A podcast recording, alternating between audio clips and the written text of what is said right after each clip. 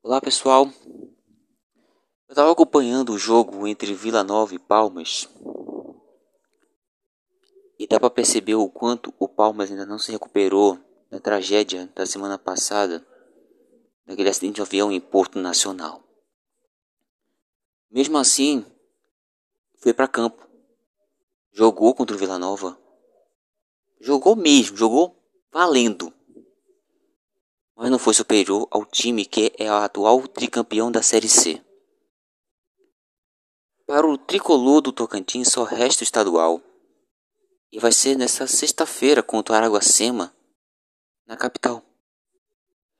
O que eu posso dizer dessa partida? Eu posso dizer que essa partida foi um checkmate.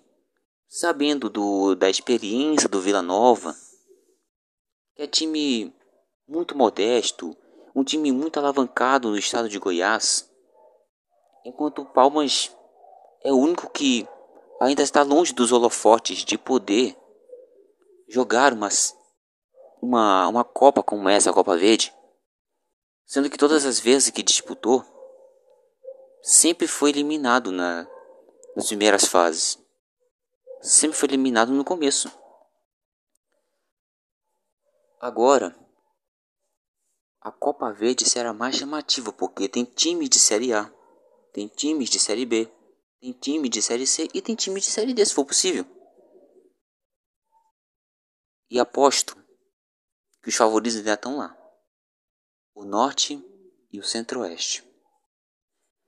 Apesar de não ter muita atração essa Copa Verde, posso considerar como o campeonato mais chamativo do Brasil, junto com a Copa do Nordeste.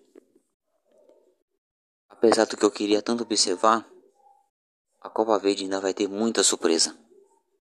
Ou não. Não sei se vocês concordam, mas eu estou logo palpitando sobre a volta de Paysandu e Remo para as semifinais ou a possível volta do Cuiabá como nosso algoz. Algoz dos paraenses, Remo e Paysandu. E ainda tem a participação dos goianos, como é que é o Vila Nova, o Atlético Goianiense e o próprio Brasiliense representando Brasília, o único que representa Brasília. Apesar de estar mal no campeonato, estar mal no ranking, posso considerar que o Brasiliense pode ser uma peça-chave para poder surpreender os grandes desse campeonato. Agora, com a temporada 2021 iniciando-se, posso dizer que os estaduais já estão definidos. O de Roraima já tem data para iniciar, vai ser em abril. No Acre será em março, depois da depois do lockdown. No Amazonas vai ser logo no mês de março ou mês de fevereiro, se for possível. Mas ainda vai ter que terminar o de 2020 ainda uma remodelação de tudo, porque o Princesa desistiu.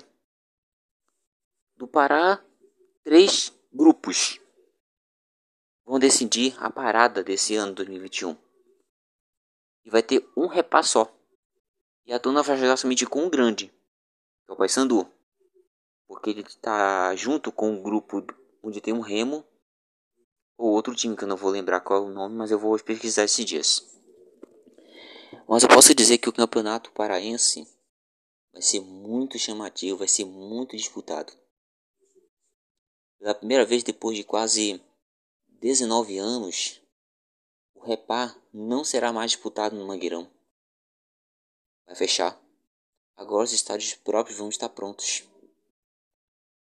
Imagine os pequenos, onde nem estádio é, adaptado vão servir para eles. Agora só resta tudo. do Tocantinense. Pra terminar aí. Mas e vocês aí do grupo? Mas você que está me acompanhando aqui nessa podcast.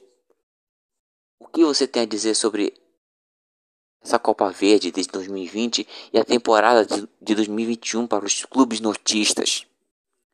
Sabendo que essa temporada ainda está sem graça como a pandemia não acabou, não dá para levar a gente pro estádio, não dá para trazer torcedor.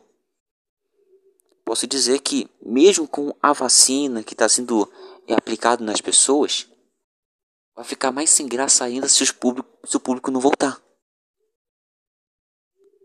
Mas as esperanças de dias melhores ainda estão por vir. Não sei se vão concordar, mas o campeonato, tanto estadual quanto nacional, para os clubes notistas, vai ser um pouco sem graça. Se, público, se o público não voltar.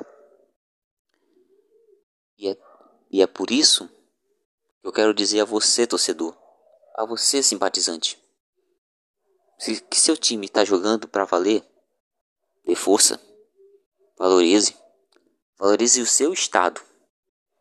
Não é bom que você valorize os times de outros lugares para poder se sentir em casa. Se você ama seu estado, apoie seu time. Apoie para valer, mesmo ganhando ou perdendo, apoie porque o futebol do Norte precisa de cada um de nós para poder voltar aos tempos de glória.